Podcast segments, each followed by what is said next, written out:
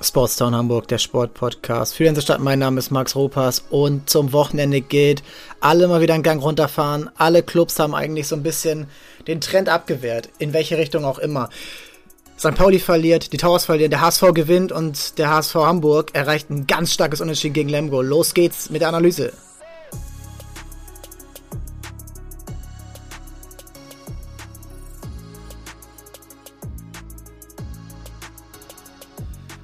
Ja, starten wir in die Wochenendanalyse. Heute mal kurz ohne Gast, aber dafür mit umso mehr Content. Und ich möchte ganz gern mit dem Handball starten. Samstagabend das Spiel gegen Lemko, gegen den Pokalsieger, der ähm, ja nach Jahren der, ich würde mal sagen, mit, des Mittelmaß endlich wieder in die Richtung geht, in die man ja Anfang des Jahrhunderts so ein bisschen war, als man die fast die ganze Nationalmannschaft gestellt hat mit Spielern wie Christian Schwarzer, dem jetzigen Trainer Florian Kermann, Volker Zerbe, Markus Bauer, Daniel Stephan. Das waren alles ja Spieler, die die unangefochten Stammspieler waren und äh, ja auch die Titel gewonnen haben mit der Europameisterschaft 2004, mit den Medaillen bei Olympia 2004, mit der Vize-Weltmeisterschaft 2003. Ähm, das, waren, das war die goldene Generation, kann man schon sagen. Und ähm, jetzt ist Lemgo wieder nahe dran, an den Europacup-Plätzen, nahe dran, auch wieder einen richtig tollen Basket äh, Handball zu spielen.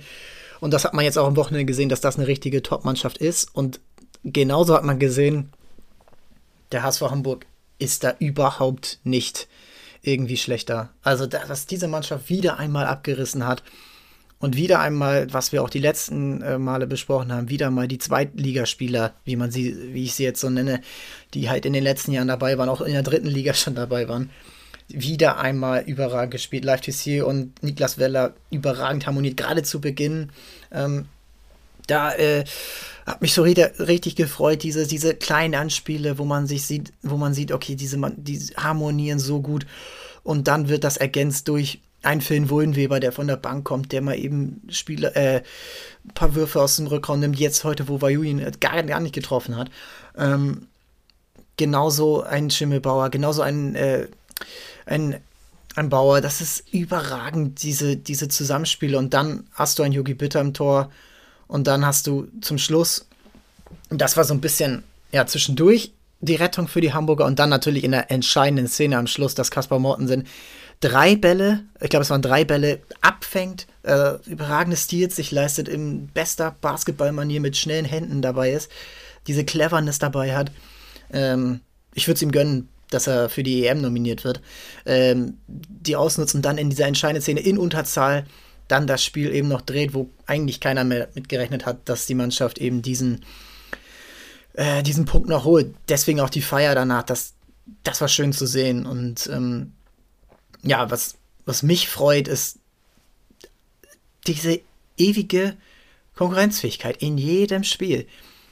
Flensburg war es jetzt, ähm, das war so ein bisschen das, das schwächste Spiel. Und das ist der, ja, das ist das Top-Team aus Flensburg, wo du auch lange mitgehalten hast. Du hast, du hast überhaupt gegen gar keine Mannschaft irgendwie ein Gefühl von, von Angst oder von, ähm, ja, selbst Ehrfurcht oder auch so ein bisschen gar nicht mal diese psychologischen Sachen, selbst so handballerische Sachen. Natürlich läuft die Offensive noch nicht kaputt und es gehört zum System von Toto Jansen, die Angriffe lange auszuspielen. Deswegen wirkt es manchmal auch so ein bisschen planlos, glaube ich, ähm, wo aber einfach auch so ein bisschen das Spiel über die Defensive gewonnen werden will, äh, sich ein bisschen Kraft holen und dann eben Akzente setzen durch eben langes Spielen, den Kreisläufer dann irgendwann freispielen, was Niklas Weller toll macht. Der hat manchmal so ein bisschen Probleme so durch so falsche Sperren und solche Sachen, da, da nimmt er sich selbst manchmal so ein paar Aktionen, wo er sich dann auch selbst ärgert, wo er vielleicht, ähm, bin ich mir gerade nicht sicher, ob das dann in der zweiten Liga auch so weggepfiffen wurde wie in der ersten.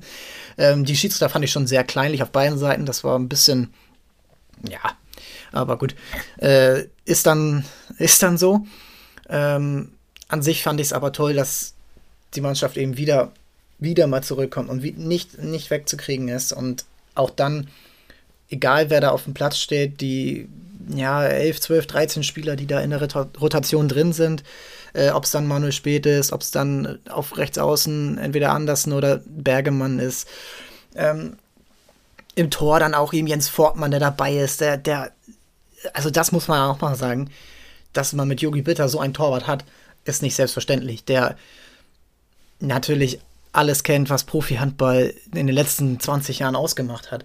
Aber dass du dann noch Jens Fortmann bringen kannst, der, selbst wenn es bei Yogi Bittermann nicht läuft, dann eben noch immer wieder für eine Parade gut ist und auch, auch da eine Sicherheit gibt, die vielleicht ein junger Torhüter da noch nicht, nicht hat oder der, ähm, der dann vielleicht ein bisschen zu sehr von einem Yogi Bitter erdrückt wird, allein durch seine Präsenz. Ich glaube, da ist Jens Fortmann genau der richtige Mann, der eben diese, diese Ruhe mitbringt, der genau weiß, wo sein Platz ist in dieser, in dieser Truppe und eben dann auch dann, wenn er gebraucht wird, ob es ein 7 Meter ist, ob es für die letzten 10 Minuten ist, ob es zwischendurch mal ist, um Yugi Bitter vielleicht auch mal eine mentale Pause zu geben. Das machen die Mannschaft, das macht die Mannschaft schon sehr gut und ähm, generell hat es mich gefreut, auch dass ähm, vorher die Jugendmannschaft so gepusht wurde mit diesem Doppelspieltag. Ich finde, das ist generell auch wichtig, irgendwie Jugendhandball da so zu fördern. Das war jetzt natürlich ein guter, ähm, äh, guter äh, Zufall oder gut geplant, dass dann die A-Jugendmannschaften beider Teams dann auch eben dort spielen können. Ähm, das geht natürlich nicht immer. Aber ich glaube, so muss der Handball auch eigentlich gedacht werden. Jugendmannschaften zu zeigen, eine Plattform zu geben, äh, ob das dann gestreamt wird oder ob das dann eben durch ja, vergünstigte Tickets oder so eben gemacht wird, das ist ja dann das, äh, das kann man danach sich überlegen, aber generell so zu denken, dieses, ja, diesen Tag in der Halle näher zu pushen, so dass man auch zwei Spiele sehen kann, dass man so ein bisschen da auch den, den Zuschauer länger in der Halle hält, dieses alte, ja, dieses, äh, warum auch beim Fußball dann die VIP-Logen den Zuschauer länger in der Halle halten oder im Stadion halten, ähm, zu unterhalten, ähm, VIP, VIP auch attraktiver machen, weil ein Handballspiel ist schnell vorbei äh, wenn das ist nach anderthalb Stunden zu Ende und äh, das ist jetzt nicht mit vielen Pausen wie ein Basketballspiel oder wie ein Footballspiel oder auch ähm, wie der Fußball das eben dann auch natürlich durch eine Loge einfacher hat in so einem großen Stadion. Aber so musst du es denken und so musst du auch da vielleicht noch Leute, die, die eben durch sowas vielleicht eher zu begeistern sind. Wenn jetzt zum Beispiel aus der A-Jugend Spieler dabei sind, die ihre ihre Schulklassen einladen können oder ihre, ihre Familien da so mit Freikarten dann auch da einen Tag mal ähm, pushen, um so, ich weiß, das wurde alles schon mal gemacht, aber da dann eben auch zu sagen, okay, wir versuchen das weiter zu pushen. Und was ich noch finde, das ärgert mich gerade beim Handball so ein bisschen von der Liga, ähm, dass Hamburg jetzt so um Platz 7, 8 rumspielt und diese Saison super gestaltet. Und natürlich Klassenheit ist das erste Ziel. Da äh, kommt nichts drum rum und ähm, das wird auch ein Thorsten Jansen als erster wissen, dass da äh, die Priorität zu setzen ist. Aber was wäre denn, wenn man jetzt beim Handball, ich weiß, es wurde schon häufig diskutiert und da gibt es original zwei Lager. Ich bin ganz klein im Lager und darum geht es jetzt Playoffs. Die ersten acht Mannschaften sollten aus meiner Sicht zwei oder drei Spiele spielen, also Viertelfinale, Halbfinale, Finale und dann, äh, und dann den Meister ausspielen. Das sind natürlich erstmal mehr Spiele. Aus meiner Sicht geht es nur, wenn die Liga auf 16 Teams verkleinert wird. Ähm, wenn man sieht, wie doch stark die letzten beiden, gerade Minden gerade äh, abfällt, sehe ich nicht, wo, wo da das Problem ist, ähm, dass du 16 Mannschaften hast ähm, und dann eben weniger ja, Saisonspiele hast. Du hättest dann 30 anstatt 34 und dann hätten dann, wenn du sagst, okay, wir haben, machen zwei Spiele, dann haben vier Mannschaften auf jeden Fall schon mal weniger Spiele und die anderen acht, die ausscheiden ja sowieso. Und dann hast du noch vier Mannschaften, die dann mehr, entweder mehr Spiele oder gleich zu viele Spiele haben. Dann wärst du bei 34 und 36 und wenn du sagst, okay, wir machen drei Spiele, was aus meiner Sicht dann gemacht werden muss, wenn nicht im Fußball die Hochphase ist, also wenn nicht Champions League Finale plus Bundesliga-Finale, Pokal und die WM ist kurz vor der Tür. Das müsste wahrscheinlich dann so ein bisschen umgeplant werden. Aber da sollte es aus meiner Sicht hingehen, dass die, dass die Handball-Bundesliga-Playoffs einführt, um erstens die Aufmerksamkeit zu erhöhen, weil ich finde, dass der Meisterkampf in der Handball-Bundesliga eigentlich dann am Ende oft entschieden wird, ja, durch, durch einzelne Punkte, weil der, die, du darfst dir gar keine Niederlage erlauben. Das ist jetzt Magdeburg dieses Jahr bisher gelungen, dass sie überragend vorne wegspielen. Ähm, aber so finde ich, eine Niederlage beim Handball gehört dazu. Jedes Spiel ist wahnsinnig knapp, jedes Spiel ist so knapp und Unentschieden gehört dazu. Und ähm, dass dann am letzten Spieltag dann es oft dann irgendwie auch vielleicht darauf ankommt, wenn es noch möglich ist, dann auf Tordifferenz dann irgendwie zu hoffen, okay, die gewinnen 36, 33 und wir gewinnen 38, 21 oder so und dann irgendwie es noch schaffen. Ja, das, das ist, hm, finde ich irgendwie schade und ich finde, dass der Handball so von diesen letzten zehn Minuten lebt, weil die letzten zehn Minuten Handball sind aus meiner Sicht das Spann mit das Spannendste, was äh, Sport zu bieten hat. Gerade weil eben nicht so viele Pausen sind wie im Basketball. In der BBL geht es noch, in der NBA zum Beispiel, das ist ja eigentlich, da musst du die letzten fünf Minuten reguläre Spielzeit, das dauert ja manchmal eine halbe Stunde. Und wenn dann noch eine Verlängerung dazu kommt, dann bist du bei einer Stunde. Und da hat der Handball solche Chancen und gerade für den HSV Hamburg wäre es dieses Jahr so eine tolle Gelegenheit, dann eben Playoffs zu spielen. Du wirst vielleicht siebter, achter, spielst in der ersten Runde gegen Kiel und hast nochmal diese Highlight-Events, die du dir erarbeitest, wo du wahrscheinlich rausfliegst, aber nochmal so ein bisschen das verdient, dir verdient hast, da anzutreten. Wie es auch die Hamburg Towers haben, da kommen wir jetzt genau gleich rüber, die letztes Jahr eben die Playoffs erreicht haben, als siebter und dann eben drei Spiele gegen Alba Berlin hatten. Drei Spiele, in denen jeder einzelne Spieler, der Club an sich und dann aber auch der Trainer oder ähm, die Mannschaft, das Mannschaftsgefüge richtig dran wachsen kann, weil man sehen kann, okay, das ist Alba Berlin, das ist der deutsche Meister, das ist ein Euroleague-Club und da können wir so viel lernen und ähm, das hast du aus meiner Sicht nicht unbedingt, wenn du nur zweimal im Jahr gegen spielst und es wäre ein wahnsinniger Verdienst und es wäre auch irgendwo so ein Erfolgserlebnis, was diese Mannschaft dann eben erreicht hätte und ich finde, Handball sollte in diese Richtung gehen. Klar, der, immer dieses, der ehrliche Meister ist der nach, nach 34 Spieltagen. Ja, aber warum? Also, du hast, äh, wenn du Meister werden willst, dann musst du die Besten schlagen. So. Und wenn du, sagen wir mal, wenn der zweite, wenn die zweite Mannschaft oder der, der Vizemeister dann am Ende so ein bisschen Pech, Verletzungspech hat und dann es einfach nicht mehr rankommt oder gerade durch europäische Belastung äh, oder Verletzung durch die WM oder EM, wie du sie immer hast im Handball, finde ich es eigentlich gerade nicht der ehrliche Meister. Mhm. Ich weiß, da, ich weiß, da wurde schon häufig drüber gesprochen und ich kann nur mal sagen, für Hamburg wäre es wahnsinnig toll, dass diese, dieses Zwischenziel erreicht werden kann, weil sonst hast du nur Aufstieg, Klassenerhalt Europacup. Und da ist die Frage, was lohnt sich da überhaupt außerhalb der äh, Champions League? Und dann hast du ja die Champions League und die Meisterschaft und vielleicht nochmal einen Pokal. Und so so ein Zwischenziel zu erreichen, wo man hat Playoffs, Aufmerksamkeit, vielleicht live im, im Free TV, aber auch bei Sky. Das wäre ein Argument, sich für einen Monat Sky zu holen, wo man sagen kann, okay, du hast das Handballticket und zahlst dafür 10 Euro. Das, das würden Leute machen, bin ich mir ganz sicher. Gerade weil Handball so ein, dieses, gerade beim Turnier, wenn du sagst, oh, hier ist ein Spiel, nächsten Tag wieder ein Spiel, so dieses bisschen komprimiert auf ein bis zwei Wochen, zwei bis drei Wochen vielleicht eher. Äh, das wäre der Wahnsinn, das war ein wahnsinniges Event und das würde dieser Sportart gut tun. Terminkalender muss man mal schauen, aber ich glaube, der Handball ist ja nicht in der Position, wo man aufholen muss ähm, von anderen Sportarten, Basketball, Eishockey, American Football, jetzt mit der European League. Ähm, sondern eher, wo man die Position verteidigen muss. Und wenn dann Playoffs sind, wenn Handball-Playoffs sind, wenn Basketball-Playoffs sind oder Eishockey-Playoffs sind, ich glaube, viele würden dann Handball gucken. Basketball. Die Towers. Ja, ärgerlich. Also 73 zu 90 in Kreuzheim verloren. TJ Shorts, der ehemalige Tower, hat ordentliches Spiel aufgelegt. Und ähm, ja, es ist natürlich ärgerlich, dass die Towers ihre beiden Center gerade nicht einsetzen können mit Edegin und Mike Kotzer.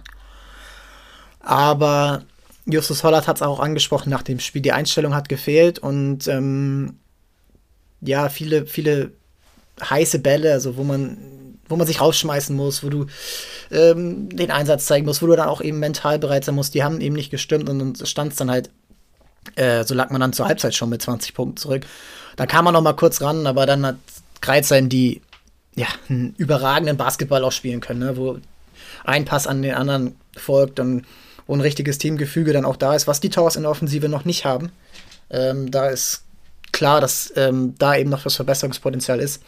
Ähm, ja, da, das war dann eben der Punkt, wo du halt dann sagst, okay, wir werden dann hier auch nochmal geschlagen. So, und äh, die Tabellenführung war eben dann doch eine Momentaufnahme.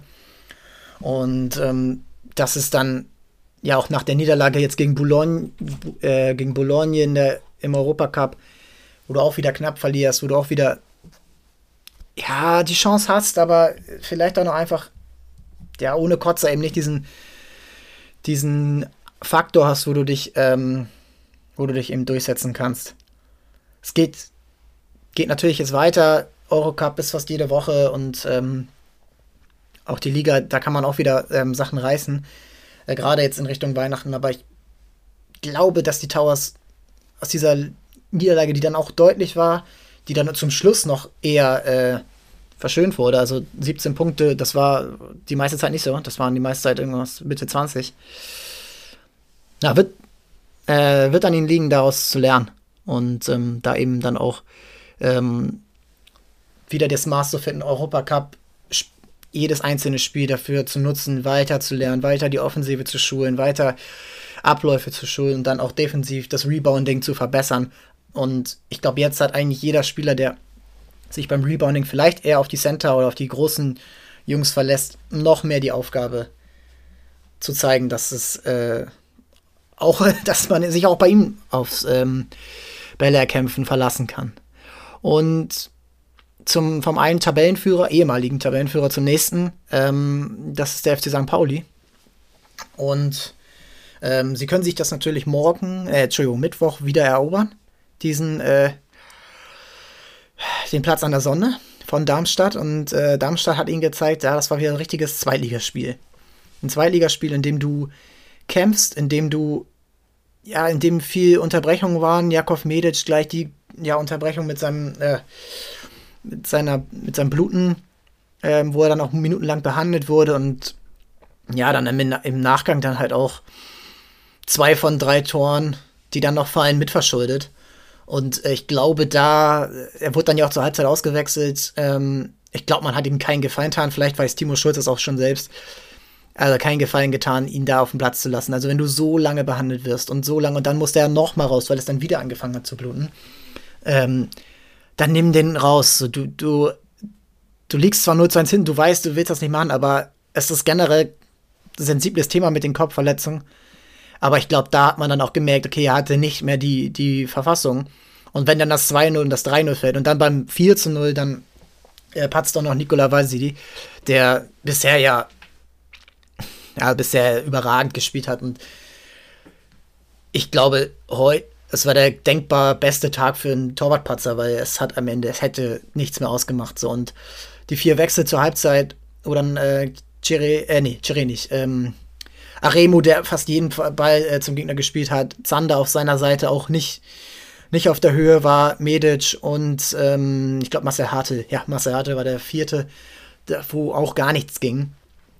Und dann, klar, und sich dann stabilisiert und man hat nicht aufgegeben, das war ein gutes Zeichen, aber äh, wenn du 4-0 zur Halbzeit zurückliegst und nicht in den ersten 10, also maximal 10 Minuten das 4-1 machst, und dann musst du eigentlich schon vor der 70. das 4-2 machen. Dann ist das Ding durch und dann weiß doch das auch der Gegner und der kann auch einen zweiten Gang zurückschalten und noch einen dritten Gang. Und dann, ja, ist es dann so dahergeplätschert. Und ja, das Spiel war überhaupt nicht das, was St. Pauli will. Und das ist halt dieses typische, wo man einmal sagt, das ist diese zweite Liga, wo du merkst, du hast kein, also das sind diese typischen Zweitligaspiele, die du meistens in Darmstadt hast. Du hast sie in Karlsruhe, Du hast sie früher auch natürlich bei Union Berlin gehabt. Ähm, enger Platz, enges Stadion, laut, äh, viele Zuschauer und dann ist jeder Ball sofort weg auf beiden Seiten. Und Darmstadt will genau dieses Spiel. Darmstadt ist keine Zaubermannschaft. Darmstadt hat zwei gute Stürmer mit Pfeiffer und Tietz. Darmstadt hat einen wahnsinnig guten Torhüter mit Schuhen. Äh, Manu auf rechts, das ist äh, eine Waffe, die sie gut ausnutzen. Und dann hast du mit äh, in der Zentrale hast du einen Spieler wie Jasula, der genau das braucht. Der ist kein Sechser, der das Spiel aufbaut. Das haben wir letztes Jahr beim HSV gesehen. Aber genau das war das. Und ich habe mir die ersten beiden Halbzeiten nicht live angesehen, jeweils also vom HSV und dann ähm, von St. Pauli. Und bei St. Pauli ist mir immer aufgefallen, ich konnte viel mehr vorspulen, weil die ganze Zeit Unterbrechungen waren, da war der Ball im Aus, dann wurde wieder behandelt. Also die erste Halbzeit war dann wieder Standardsituation und daraus sind dann ja auch die Tore gefallen, aus einer Standardsituation mit einem langen Ball und dann aus dem Spiel raus mit einem langen Ball. Äh, und dann ein Einwurf und dann noch ein langer Ball, den dann quasi prallen lässt. Also es sind ja auch keine richtigen Gegentore, die dann Darmstadt kassiert hat. Sie hätten auch ein, zwei andere machen können, aber das war, ja, das war eine Mannschaft, die angenockt war, St. Pauli. Und ich glaube, dass es einmalig war. Das wird sich jetzt natürlich gegen Sandhausen zeigen. Sie haben gleich wieder die Chance, das gut zu machen. Sandhausen ist selbst angenockt nach diesem Last-Minute-K.O. gegen Nürnberg. Aber nach dieser Medic-Verletzung und auch nach dem 0-1, wo du gemerkt hast, irgendwie heute ist ein Wurm drin. Burgstaller hätte gleich früh das 1-0 machen können, hat er nicht. Und dann hat es gefehlt. Und ähm, wird spannend zu sehen sein, wer jetzt vorne wieder spielt. Ähm, ob im Mittelfeld mal durchgetauscht wird. Schade, dass, äh, oder ich, ich, war ein bisschen überrascht, dass Finn Ole Becker ja nach seinem Tor gegen äh, Bremen auch jetzt wieder nicht gespielt hat. Ähm, es ist natürlich jetzt auch schon drei Wochen her, aber ich hätte es mir gewünscht. Ähm, oder ich hätte es auch gern gesehen. Ich glaube, er hätte auch die Mannschaft gut getan. Äh, ich glaube, dass er wahrscheinlich am Mittwoch spielen wird. Ähm, das wird natürlich nur Timo Schulz und sein Trainerteam wissen, aber er hatte ein hier gute, gutes Spiel gemacht und hat auch das Tor, ja, sich erkämpft und ich glaube, er ist wieder an der Reihe. Und dann vorne, ob Ditkin spielt, ob Makinok vielleicht spielt, zwei große Stürmer gegen, ähm, gegen Sandhausen oder Armenido wieder. Ähm, hat sich jetzt nicht so empfehlen können. Aber das natürlich auch, das lag natürlich nicht nur an ihm. Und ähm, ich denke, abhaken. Äh, die lernen trotzdem Darmstadt. Ähm, vielleicht noch kurzes Wort dazu, dass jetzt auch wieder geschrieben wurde, oh, Darmstadt, jetzt sind die der Ausstiegskandidat. Nein. Nein, also in dieser zweiten Liga ist eigentlich nur eins sicher und das ist kein, also entweder sind alle Ausstiegskandidat von 1 bis 9, 10, Platz 9, 10. Bis Werder Bremen kannst du eigentlich noch gehen. Oder keiner. Keine Mannschaft hat bisher wirkliche Erstligatauglichkeit bewiesen. St. Pauli war es am ehesten. Ähm, allein durch die spielerische Anlage. Ähm, und Erstligatauglich und Aufstieg ist vielleicht auch nochmal was anderes, weil St. Pauli spielt aus meiner Sicht viel mehr so, dass die erste Liga für sie ein machbares Ding wäre, weil sie mit dem Ball umgehen können, weil sie den Ball länger halten können, ähm, weil sie sicherlich nicht eins zu eins diese Mannschaft äh, sofort klassenheitsfähig ist. Aber Darmstadt ist eine Mannschaft, die ganz klar gegen den Ball das, den Fokus legt. Und dann oft, okay, Tietz und Pfeiffer, die haben jetzt beide elf Tore, das ist überragend. Äh, und da ist, sind nicht nur Antifußballer drin, aber das ganze System ist genau darauf ausgelegt, den Ball zu gewinnen und dann schnell umzuschalten. Und dann, ja, Standards, so dieses typische Spiel. Und das ist überhaupt nicht äh, negativ gemeint. Das ist, äh, so hat Darmstadt vor fünf, sechs Jahren schon in der ersten Liga die Klasse gehalten. Aber ob es Darmstadt ist, ob es jetzt Regensburg war, da kommen wir jetzt sofort zu. Äh, jede Mannschaft hatte auch bisher schon Spiele, wo man ähm, absolut gesehen hat, dass da noch viel Aufholbedarf ist. Und ähm, ja, HSV gegen Regensburg. Und da hat eine Mannschaft gezeigt, ihr braucht uns nicht abschreiben. Und die andere, äh, die andere hat gezeigt, eigentlich macht mal ganz locker. Ähm, wir sind auch noch nicht da. Und äh, Menzo Begovic, der Trainer von Regensburg, hat ja auch schon gesagt, das Ziel ist immer noch Platz 15. Und sie haben jetzt 25 Punkte und wahrscheinlich ist es schon durch. Aber es ist, es ist Jan Regensburg. Es ist nicht, äh, nicht Schalke, nicht der HSV. Und im letzten Jahr war es, es ist, äh, gut, da war eigentlich keine Mannschaft. Aber es ist die, die so aufsteigen hätte müssen.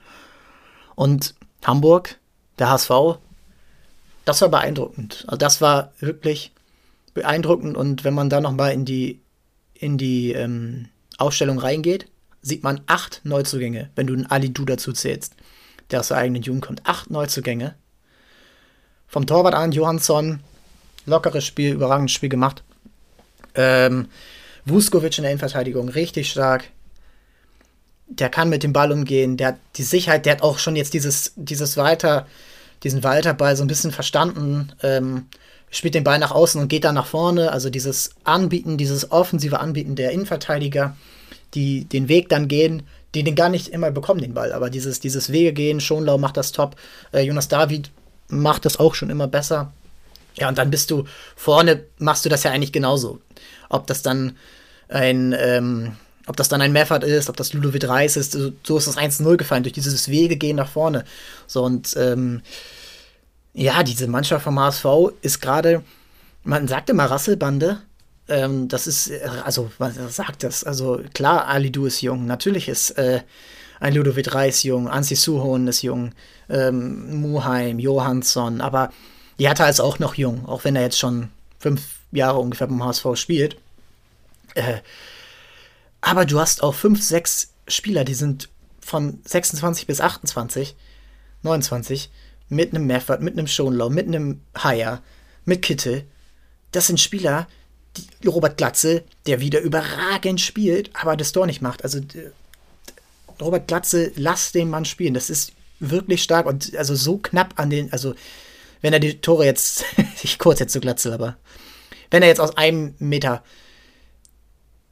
sieben Meter vorbeischießt, dann würde ich sagen, okay, irgendwas stimmt da nicht. Aber er knöpft ja so knapp vorbei. Oder er schießt so knapp vorbei. Oder er steht so knapp im Abseits. Oder er, steht, er spielt den Pass zu Kittel und der steht so knapp im Abseits und daraus fällt das Tor. Also er, er ermöglicht ja so viel.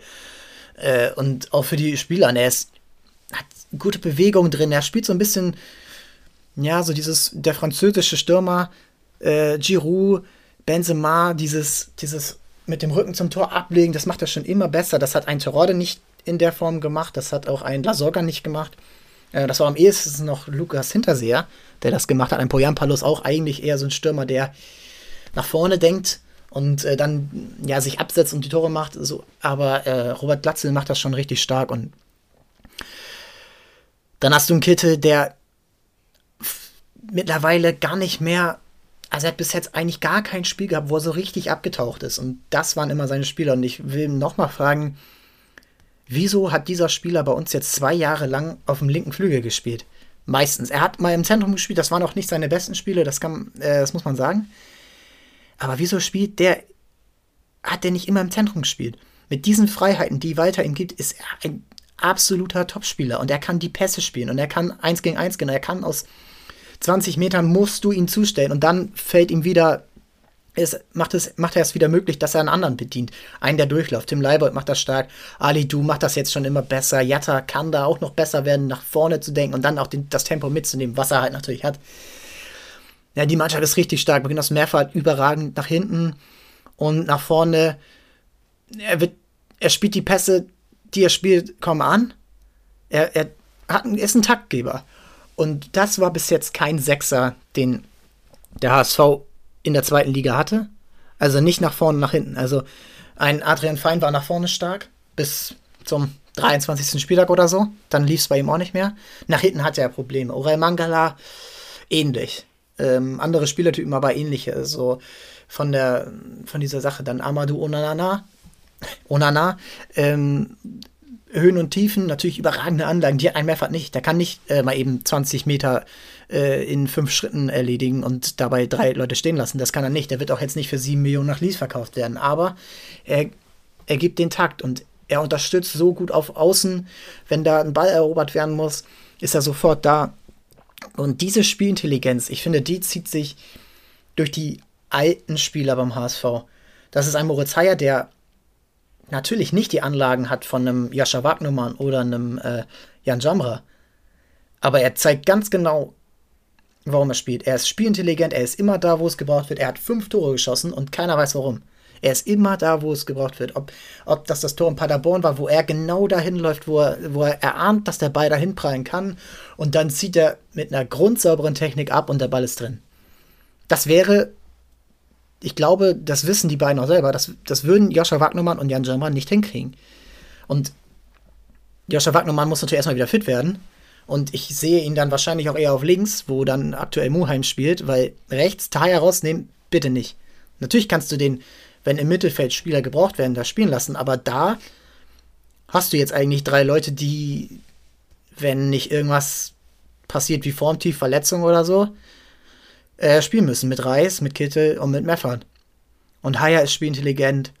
Johann, äh, Johansson natürlich auch, aber den meine ich gerade nicht. Schonlau ist sehr spielintelligent. Da wird dann zur Frage gesagt, da ist Qual der Wahl. Drei Innenverteidiger für zwei Positionen. Denn Tim Walter hat jetzt nach 14 Spielen gezeigt, sein System will er eigentlich nicht umstellen. Und ich finde das auch prinzipiell sehr gut, weil er. Wir haben vergessen, Geduld zu haben. Und jetzt wurde so auf die Dreierkette gefordert, was auch in Ordnung ist. jede Mannschaft sollte Dreierkette spielen können, aber die Abläufe, die weiter hat und dieses ganze, dieses ganze System basiert darauf, im Mittelfeld drei Spieler zu haben, also im, im Zentrum defensiv drei Spieler zu haben, zwei Innenverteidiger und einem Sechser. Würde er jetzt den dritten Innenverteidiger zustimmen, würden die sich gegenseitig zulaufen. Das würde automatisch passieren. Und das, das ist eigentlich gut, weil er, er sieht ganz genau, die Spiele sind gut, die Spiele sind vorne verloren worden durch mangelnde Chancenverwertung von einem Kaufmann, von einem Glatze, äh, auch an anderen Tagen von, von einem Jatta, ähm, wo man einfach die Tore nicht gemacht hat oder auch einfach, wo man dann auch gar nicht sich die Chancen in der Form erarbeitet hat, wie zum Beispiel in Aue. Ähm, oder auch jetzt in Karlsruhe. Das waren so die schwächsten Spiele. Aber hinten, eigentlich gibt es da nicht so, viel, nicht so viel zu meckern, außer dass man sich viele Konter fängt, wie zum Beispiel gegen Kiel. Aber da können ja die. Da, das ist klar, da vielleicht eine Dreikette geholfen, aber dann würdest du wieder nicht nach vorne kommen. Und deswegen bin ich gespannt, wer da am Ende die Nase vorn hat. Ich finde, aktuell braucht sich keiner verstecken. Schonlau nicht, der ja aus meiner Sicht da eben auch als Kapitän genau diese Aufgabe übernimmt, der immer wieder antreibt, der auch mal immer auch in den Spielen, wo man zum Schluss das Tor gemacht hat, ob es jetzt ähm, Sandhausen war, ob es äh, auch in Aue war oder jetzt ähm, in Paderborn, auch wenn er da kurz vor Schluss einen richtig dollen Fehler gemacht hat. Ähm, er ist einer, der immer wieder antreibt, der den Ball haben will, der da nochmal sieben, fünf, sechs, sieben Meter nach vorne geht. Und David ist das auch, aber noch nicht mit dieser ganzen Finesse. Und Vuskovic hat jetzt noch nicht die Spiele gehabt, in der das auch zum Schluss zeigen muss. Ne? Und das ist mega spannend. Und dann hast du im Mittelfeld, ja, habe ich es angesprochen, und vorne, darüber habe ich noch gar nicht gesprochen, Farid Alidou. Lass den Jungen einfach spielen. Lass den mit Jatta zusammenspielen. Zwei Flügelspieler, die die immer wieder die Seiten wechseln, die immer wieder reingehen und die dann auch immer wieder durchlaufen, wenn der andere die Flanke bringt. Weil so, so werden irgendwann die Tore kommen und Ali, du ist so was von stark und hat einen ersten Kontakt, da ist Jatta meilenweit voraus, würde ich schon sagen, dass er mit dem ersten Kontakt schon Leute stehen lässt. Jatta ist, Jatta braucht den Ball vor sich und Ali Du kann ihn aber mitnehmen und ist da technisch beschlagener, was ja auch überhaupt kein Vorwurf von Jatta ist, der, ja, äh, da einfach sich vieles mh, hm, also Learning by Doing in der Bundesliga, in der zweiten Bundesliga beigebracht hat und da einfach vielleicht ein bisschen diese technischen Schwächen hat, die du äh, nicht hast, wenn du acht Jahre im Nachwuchsleistungszentrum gespielt hast. Und aber darum soll es nicht gehen. Beide haben ein starkes Spiel gemacht. Jatta hat auch ein Tor gemacht, äh, was mich sehr gefreut hätte, wenn das gezählt hätte, ähm, weil er das auch, glaube ich, gebraucht hätte. Und ähm, Ali Du hat es dann gemacht und auch wieder bezeichnet, dass die Mannschaft erstmal das 1-0 macht, dann das 1-1 kriegt, was aus dem Nichts passiert, so blöder Ballverlust in der Mitte. Und äh, Jan, Jan Philipp Beste von Regensburg, überragender Spieler. Ich glaube, der wird sicherlich nächstes Jahr Bundesliga spielen, weil das ist ein Top-Spieler, der aus sehr wenig sehr viel macht. Hm. Wäre vielleicht sogar einer für den HSV, aber das ist ein anderes Thema.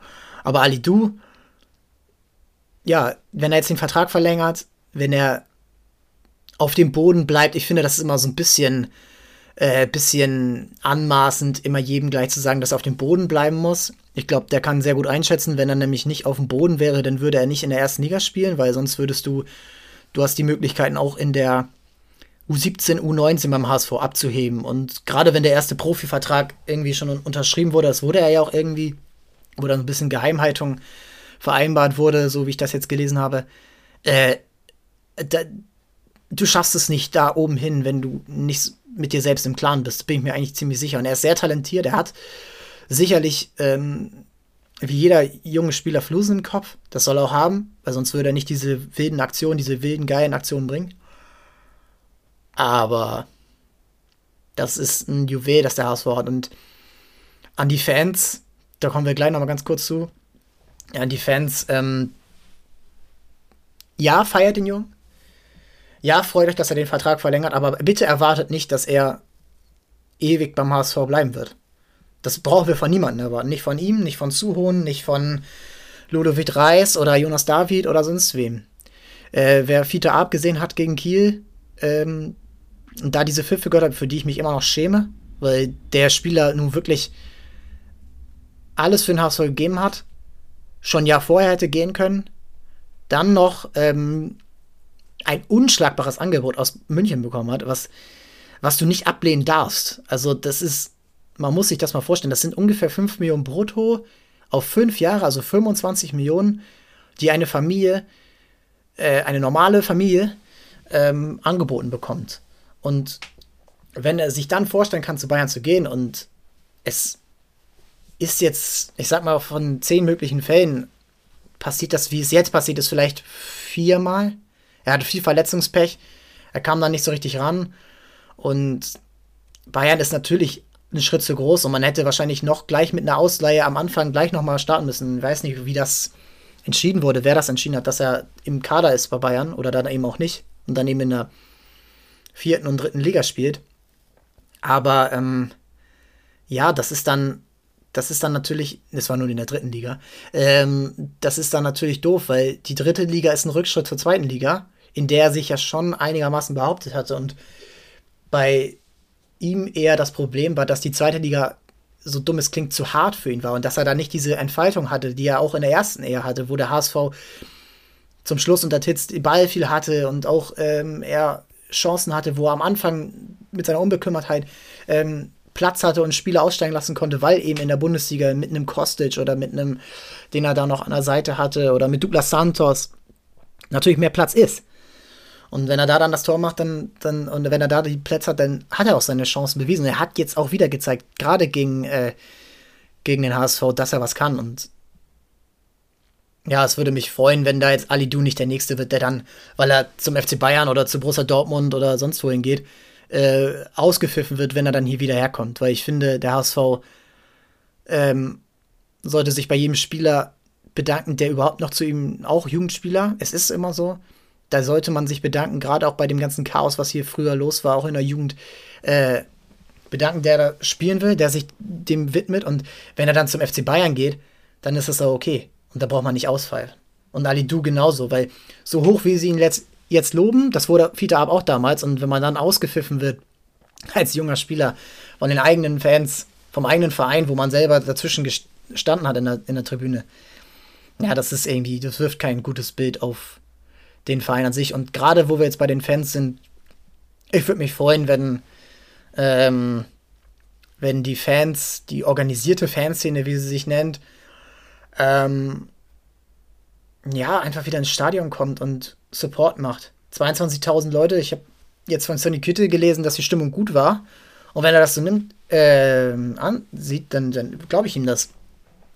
Weil der Stress, den man zwischendurch hatte, bei den Spielen jetzt gegen Kiel und auch gegen Düsseldorf, äh, den willst du nicht haben. Also das, mal abgesehen von rassistischen Beleidigungen, die niemals gehen. Aber diese stressige Stimmung und ob die Ultras jetzt da sind oder nicht, oder ob sie sich jetzt gegen personalisierte Sachen, äh, Tickets und äh, Impfnachweis und alles da stemmen. Ja, sie kreisen sich gerade so ein bisschen um sich selbst und da muss auch der Verein natürlich was tun. Da ist der Verein genauso eine Verantwortung, da auf den ähm, Club zuzugehen. Das darf man eigentlich auch nicht einem Fanbeauftragten so hinschieben, sondern das muss eigentlich Jonas Beuth selbst machen. Oder Marcel Jansen oder beide. Weil der HSV lebt davon. Der HSV lebt auch davon, dass es ja ordentlich abläuft und dass man, ich will keine Beleidigungen hören und ich will keine Becher geworfen sehen, äh, die die äh, Spieler oder andere Fans verletzen können. Ich will keine asozialen Bemerkungen hören. Ähm, ja, ich will, dass es auch familien- und frauenfreundlich ist im Stadion. Und ähm, ja, dass wenn du in der Kurve bist, da auch der Support dann gemacht wird. Und dafür ist es ja eigentlich da, dafür wird das ja alles gemacht, günstigere Tickets und alles. Und da sollte man sich bei aller Liebe mal wieder zusammensetzen an einen Tisch oder an einen Videocall. Und äh, wenn die Stadien weiterhin gefüllt werden dürfen, dann auch wieder zurückkehren. So, volle Stadien werden wir, glaube ich, erstmal nicht sehen, es sei denn, es geht gegen äh, Schalke, HSV, äh, Schalke, St. Pauli und Werder, aber ja, da sollte man sich schon äh, einigen, weil andere Vereine kriegen es ja auch gerade hin. Also das ist, ist, der HSV ist nicht der einzige Club, der es nicht macht, aber ist auch nicht der einzige Verein, der es macht. Also man kann auch schon seine Ansicht da ändern und wieder ins Stadion kommen und anfeuern. Dafür das machen, was man eigentlich machen will, weil man ist ja nicht Ultra-Fan geworden, weil man Politik machen will, eigentlich, sondern weil man einen Verein unterstützen will, seine Spieler unterstützen will äh, und im Stadion halt Stimmung machen will und nicht, um dann Politik zu machen. Ja, und dann äh, wollen wir es damit auch belassen und uns weiteren Themen widmen. Sascha Zverev gewinnt das ATP-Turnier, ist wieder mal Tennis-Weltmeister, wie man das dann so nennt, äh, zum zweiten Mal nach 2018. Und ich glaube, dieses Jahr hat er auch gute Chancen, ähm, Sportler des Jahres zu werden. Ich bin da noch nicht, äh, ich habe mir jetzt noch nicht so genau die Gedanken gemacht, wer da noch so in Frage kommt, aber mit Olympiasieg und eben diesem Titel äh, und ja, soliden Leistungen ähm, hat er da, glaube ich, gute Chancen, äh, diesen Titel für sich äh, zu gewinnen. Ähm, hat sie jetzt ja auch geäußert zur ähm, chinesischen Tennisspielerin Peng Shuai zu ihrem Verschwinden. Ähm, Finde ich auch gutes Zeichen, dass er da Druck gemacht hat. Es gibt sicherlich auch äh, gerade in diesem Thema, wo er auch irgendwie selber involviert ist, wo es Vorwürfe gibt, die ähm, nicht, wo es weiterhin ja offen ist, wie das alles passiert ist bei ihm. Ähm, ähm, und ähm, ich hoffe einfach, dass er ja ein Mensch ist, der reflektiert und ähm, auch einfach nicht nur an sich selbst denkt. Und ich denke mal, dass das auch, egal was das jetzt ist, ähm, deutlich wird dadurch, dass er sich dann öffentlich äußert, gerade in so einem kritischen Fall, äh, gerade mit chinesischen äh, Sportfunktionären und gerade mit chinesischen äh, Großevents, die wir gerade alle Nase lang haben. Äh, nächstes Jahr ist ja wieder Olympia dort. Ähm, ja, gutes Zeichen aus meiner Sicht, dort eben da die Stirn zu bieten und ähm, da auch seinen eigenen Verband unter Druck zu setzen, als eben einer der größten Sportler, die, äh, die der Tennissport aktuell äh, vorzuweisen hat. Äh, ansonsten Stadtderby, ähm, Nachbarschaftsderby in der Regionalliga Nord, deutliches Ding. Teutonia Ottensen gewinnt 5 zu 1 gegen Altona. Nach 27 Minuten stand es schon 3-0. Teutonia ganz klar weiterhin oben dabei, will aufsteigen. Altona, ja, es ist fünf Punkte jetzt weiterhin. Das ist sehr wenig. Äh, nach 16 Spielen bereits äh, weiterhin nur fünf Punkte, damit über beide Staffeln Nord und Süd, die es ja in der Regionalliga gibt, ähm, abgeschlagen letzter. Und ähm, ich glaube, dass man schon da wieder für die Oberliga planen kann. Ansonsten der HSV 2 gewinnt 13-0 gegen VfB Lübeck. St. Pauli 2 verliert 0 zu 2 bei Phoenix Lübeck. Äh, das sind alles so Tabellennachbarn. Der HSV kann sich jetzt so ein bisschen lösen und ist jetzt auf dem fünften Platz, der zur Aufstiegsrunde dann berechtigt, äh, berechtigen würde. Und Eintracht Norderstedt hat am, hat, ist auch deswegen äh, hinterm HSV, weil sie 1 zu 2 zu Hause gegen Flensburg verloren haben. Bei den Frauen in der Regionalliga haben die HSV-Frauen 13-0 gewonnen. Und ähm, ja, es ist äh, weiterhin Tabellenführer, weiterhin überragende, souveräne Leistungen, die dann eben auch, wie es Lewe Tim hier vor anderthalb Wochen beschrieben hat, ähm, ja, die äh, auch der klare Maßstab sind. Und es soll aufgestiegen werden und dann eben über die Relegation, die es ja erstmal gibt, ein schwachsinniges System aus meiner Sicht, ähm, Sportorganisation, das könnte man hier, glaube ich, nochmal als eigene Folge machen. Äh, also Sport- und Wettbewerbs- und Ligenorganisation. Ja, und ähm, da geht es dann hoffentlich dieses Jahr dann auch in die zweite Liga aufzusteigen. Ähm, ja, das war's für diese Woche. Am Donnerstag geht's weiter. Ähm, hat Spaß gemacht, äh, mal wieder darüber zu schauen, sich die Spiele anzusehen, ähm, zu lesen, was passiert, äh, zu schreiben mit Kollegen, mit Freunden, wie es funktioniert. Und an euch abonniert, schreibt uns und ähm, ja, empfehlt uns weiter. Das äh, wäre das Beste. Von meiner Seite aus tschüss und bis Donnerstag.